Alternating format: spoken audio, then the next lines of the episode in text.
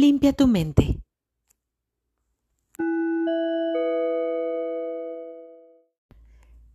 El estrés puede realmente estropearte, hacerte lento, causar que tomes muy malas decisiones e incluso, lo más grave, es que puede enfermarte. Esto en conjunto con el miedo y otras emociones fuertes que se acumulan, sin duda tienen un efecto muy perjudicial en ti.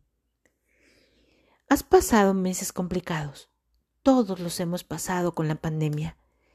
En algunos casos, ansiedad, tristeza, soledad y otras emociones secundarias que han venido solas o en conjunto, han generado una espiral de negatividad que ha sido muy difícil de sortear para algunos y para otros imposible de escapar. Esto es conocido como estrés crónico y te hace enfocar en ese tipo de acontecimientos. Y justo en lo que enfocas, te conviertes. Y es lo que se sigue presentando y manifestando en tu vida, porque lo similar continúa atrayendo a lo similar. El estrés crónico cambia el cerebro y a veces nos hace desenfocar en todo aquello que sí saboreamos de la vida y que nos hace sentir muchísimo mejor para disfrutar realmente de la existencia. Necesitaríamos romper con todos esos hábitos destructivos y ciclos improductivos de pensamiento y de acción para que recuperemos nuestra energía que se ha drenado por ahí. Lo primero que te recomiendo para ello es que duermas lo suficiente. Si te sientes muy cansado, eres menos feliz y también menos productivo. La falta de sueño es equivalente a hacer retiros bancarios sin volver a hacer depósitos. Al final de la semana, te deberás. Tendrás una deuda de sueño por encima de siete horas y estarás desgastado energéticamente. Un adulto promedio necesita siete u ocho horas de sueño, y quien te diga lo contrario está equivocado. Cuando duermes, tu mente se resetea y tu cuerpo se ajusta. Y ese es el tiempo idóneo para que lo haga. Armoniza tu entorno. Es la segunda cosa que te recomiendo. El aspecto de tu entorno te levanta o te tira al piso en un instante. Y esto no tiene que ver solo con la estética, sino con la organización. Montones de ropa acumulados, cosas que ya no usas, objetos que están fuera de su lugar, camas extendidas, tapas de baño levantadas, papeles inservibles. Son como parásitos que te consumen la energía.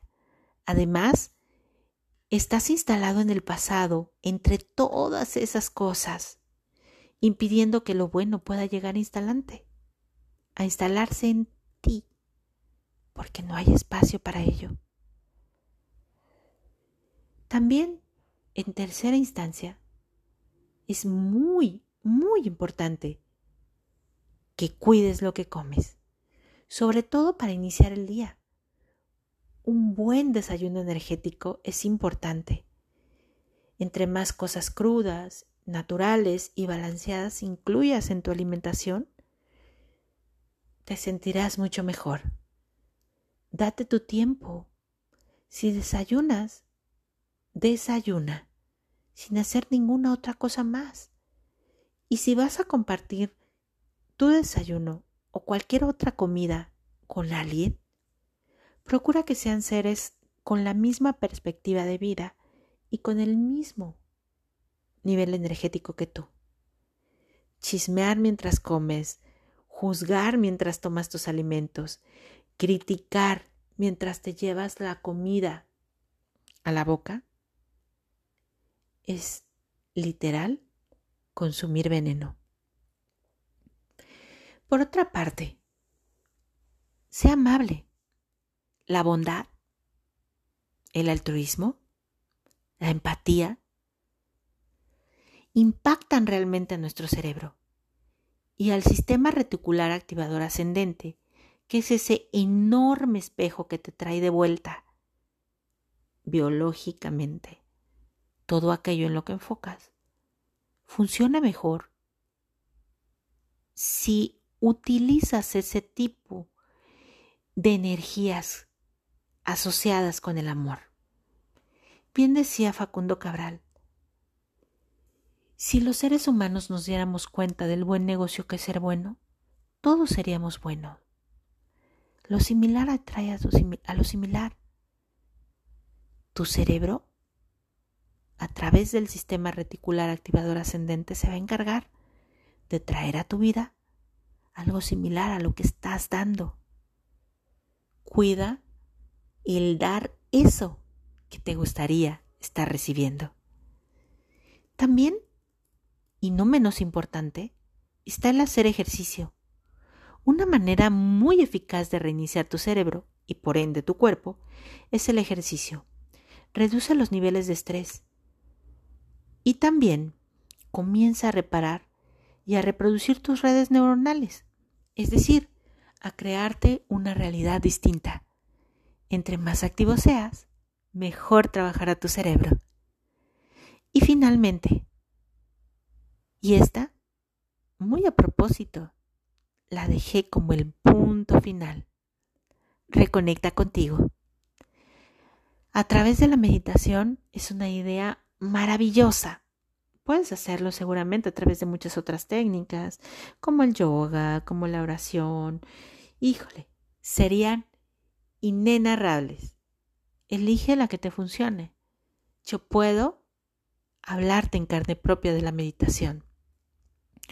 Si encaja con tu sistema de creencias, hazla, practícala. Si el humano meditara por lo menos dos horas diarias, esto equivaldría a que volviese a salir del, útero. Significa no solo un reinicio mental, sino uno biológico y espiritual. Y ni siquiera necesitas las dos horas. Comienza a probar con cinco minutos Dedícale cinco minutos a la persona de tu vida, la que te va a acompañar y a llevar de la mano a lo largo de todo el viaje. Dedícale cinco minutos a ti.